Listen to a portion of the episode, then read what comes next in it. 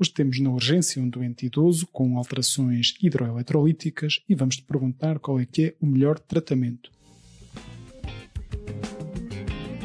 Olá a todos, sejam muito bem-vindos ao 96 Segundos. Nós somos um podcast de educação médica português em que resolvemos vinhetas clínicas baseadas em casos clínicos, do estilo daquelas que aparecem na Prova Nacional de Acesso.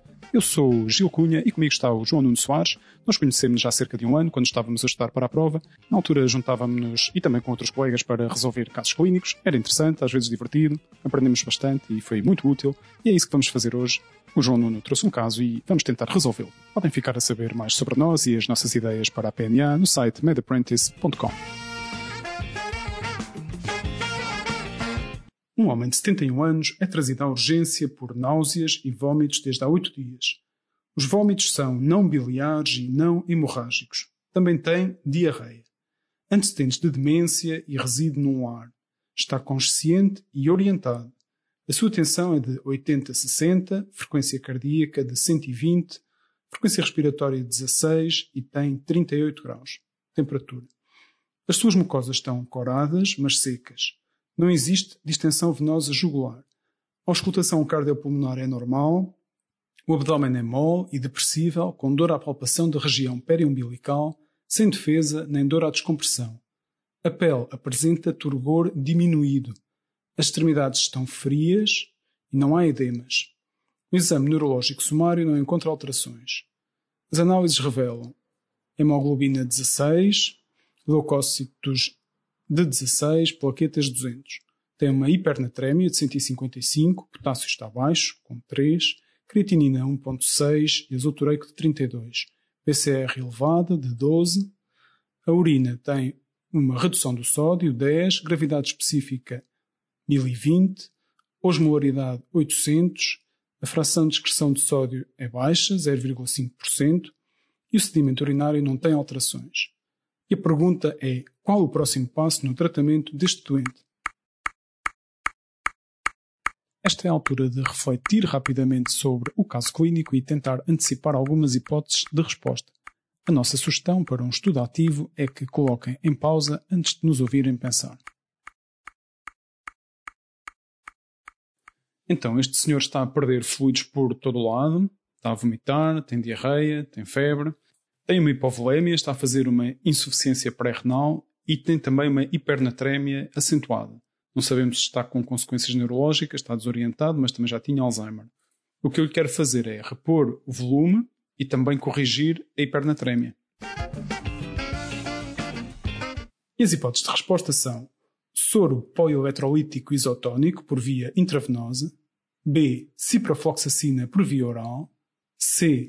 Paracetamol intravenoso, D. Dextrose 5% em água por via intravenosa e E. Desmopressina por via intravenosa. Agora temos de escolher rapidamente uma hipótese de resposta, mais uma vez para estudo ativo, carregar na pause, pensar, decidir e depois ouvir-nos a nós a pensar e a decidir e no fim ver se acertamos e mais importante do que isso, o que é que conseguimos aprender com esta pergunta. Está hipotenso, está taquicárdico, quer lhe dar uma grande quantidade de fluidos intravenosos, claro. Também gostava de corrigir a hipernatrémia, por isso é que fica aqui um bocado indeciso entre o soro hipotónico e o polielectrolítico isotónico. O perigo da hipernatrémia são as alterações neurológicas, ele está consciente, não teve crises. Vou dar soro isotónico primeiro, isso vai corrigir o problema principal, que é a falta de volume, e também pode começar a corrigir o sódio. Resposta A, soro polielectrolítico isotónico. João Nuno, qual é a resposta certa? Para os nossos ouvintes lá em casa, esta pergunta passa-se no serviço de urgência e quase, como quase todas as perguntas do serviço de urgência, avalia a capacidade de definir prioridades. Este doente está hemodinamicamente instável, em choque, com uma tensão arterial sistólica de 80, taquicárdico. O próximo passo é estabilizar o doente. Isso é o prioritário. E, uh, de forma a fazer isso, a escolha certa é com fluidos isotónicos. Hipótese A. Após o doente estar estável hemodinamicamente, então a preocupação passa a ser corrigir o desequilíbrio hidroeletrolítico, a, a, a hipernatrémia deste doente. Uhum E o perigo de corrigir uma hipernatrémia demasiado depressa é causar um edema cerebral. E por isso, em doentes que desenvolvem uma hipernatrémia ao longo de vários dias, como este doente, que tinha uma hipernatrémia há oito dias, pode ser perigoso estar a dar dextrose 5% em água. Era a forma mais rápida de corrigir a hipernatrémia, mas tinha riscos e, e, ao estarmos a dar mesmo só o soro fisiológico, só isso já pode começar também a corrigir um pouco, certo? Exato. Uma regra de bolso é que por cada 3 mil equivalentes por litro acima dos 140 de sódio, quer dizer que o organismo perdeu 1 litro de água. Portanto, este doente que tinha 155, quer dizer que tinha 15 mil equivalentes por litro acima dos 140. Se dá um garrafão, pelas minhas contas, certo? Dava 5 litros de água que, ele estava, que estava em falta. Uma forma mais correta seria usar uma equação em que fazemos 60%, que é a percentagem de água no organismo, vezes 155, que é o sódio medido a dividir pelo sódio normal 140 menos 1, que dava 4,6 litros, que não está longe desta regra de bolso.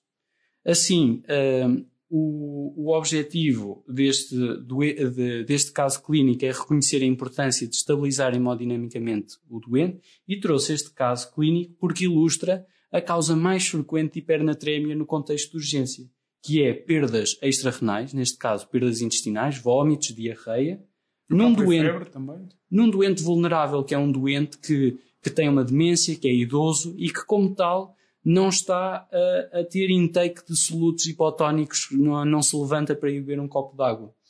E, e, estes doentes é preciso ter uma atenção especial, não só estes doentes, como também os doentes intubados, as crianças, que podem desenvolver hipernatrémia neste contexto.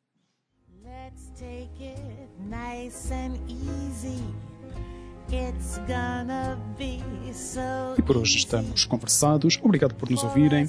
Esperemos que aceitem a nossa sugestão de subscrever este podcast na vossa plataforma favorita. Procurem por 96 segundos, 96S, casos clínicos, no Apple Podcasts, Google, Spotify ou qualquer outra. Enviem-nos os vossos comentários, sugestões, perguntas para nós resolvermos ou inscrevam-se para virem aqui ao programa para o e-mail medapprenticeportugal.gmail.com Deixamos-vos com mais uma ideia do nosso guia que podem encontrar no site medapprentice.com. Nesta fase, o grosso do vosso estudo deve consistir em sessões de simulação de prova, sempre com tempo contado e perguntas de todas as áreas misturadas. Uma sessão típica tem 40 perguntas para fazer numa hora. Devem estar com concentração máxima, telemóvel desligado, Podem depois reservar um período de estudo mais descontraído para a revisão das respostas. Não fiquem chateados se errarem, antes pelo contrário, são essas que identificam as lacunas no vosso conhecimento e vão funcionar como uma espécie de vacina para que no dia da prova, que é o único que interessa, não cometam os mesmos erros. Um abraço, fiquem bem, até à próxima.